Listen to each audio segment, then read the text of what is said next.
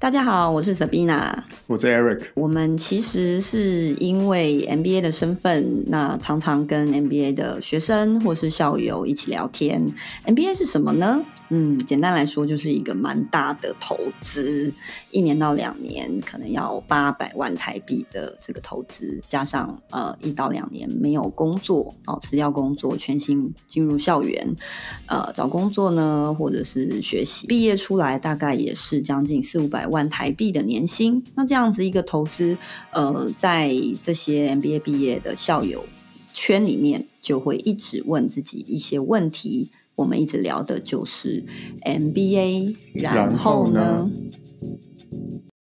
哎，所以你记得我们一开始为什么会想要做这件事吗？嗯，大概就是大概四年前，我们常常跟 JT 也是一个管顾公司很资深啊、很健谈的前辈，呃，常常跟他一起吃饭。我们两夫妻好跟呃 JT 吃饭的时候，会聊到一些产业的趋势啊，或者是像我们刚刚讲 MBA 之后的生活。因为他在管顾公司也看到很多 MBA 毕业的校友，那也都是他的这个呃公司的顾问，他们的生活跟他们常有的问题，呃，常在常常在。在问的问题，我们聊天聊一聊，就觉得哇，好想要把这样子的晚餐的这个对话，可能可以录下来，跟大家一起分享这些经验谈。对，其实我们想了很多各式各样不同的 option，然后一直到最近，因为 podcast 越来越多人在听，越来越 popular，我们也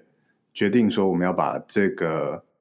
这些 conversation，这些跟校友资深。校友们的 conversation，把它录下来，然后把它分享给大家。对啊，大家应该都像我们一样很好奇。除了这些所谓光鲜亮丽的 MBA 校友，常常在报章杂志呃这个被访问到，哇，你是某某的投资银行啊，某某的管顾公司，这个某某科技公司的大佬以外呢，他们有没有一些人生后悔的决定？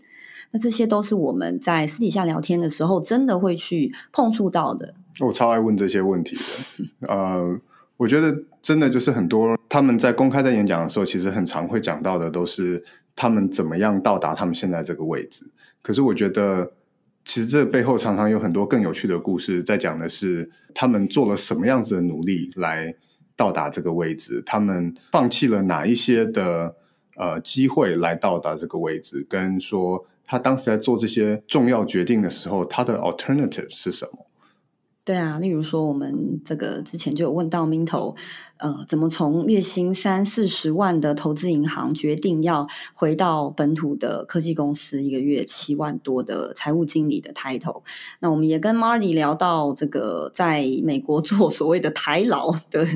甘苦谈，那也有像像呃，有跟他问到说，诶，当时为什么不想去大陆？那他为了要自己在台湾的家人要 work life balance，所以这些问题都是我们私底下常聊的，也觉得可以跟大家分享。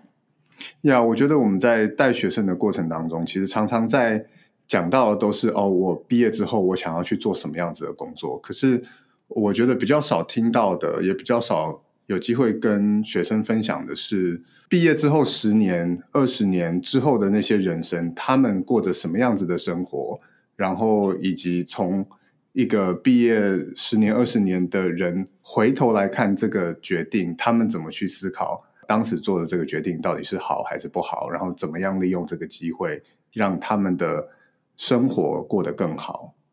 是啊，我自己身为的近十将近十年的 MBA 申请顾问，其实常常在 share 的就是让 MBA 的申请者知道怎么申请 MBA，甚至让 MBA 的进入的这个学生让他们知道怎么样找到 MBA 之后的那一份工作。其实如果把时间轴再往后拉。MBA，然后呢，就是让我们带着大家一起来听听这些十年甚至十年以上经验的校友，他们人生的经验，还有一些这个私底下的嗯心得。我觉得这些心得，他们自己都嗯蛮觉得说自己都有感同身受，有体悟。可是分享出来，大家才知道说哇，原来很多人都有遇到这样子的呃人生交叉十字路口，或者是呃真的需要放弃，那现在又想要。重拾的事情，这些都是好有趣、好有趣的对话。对啊，所以我跟 Sabina 邀请各位一起来听听他们的故事。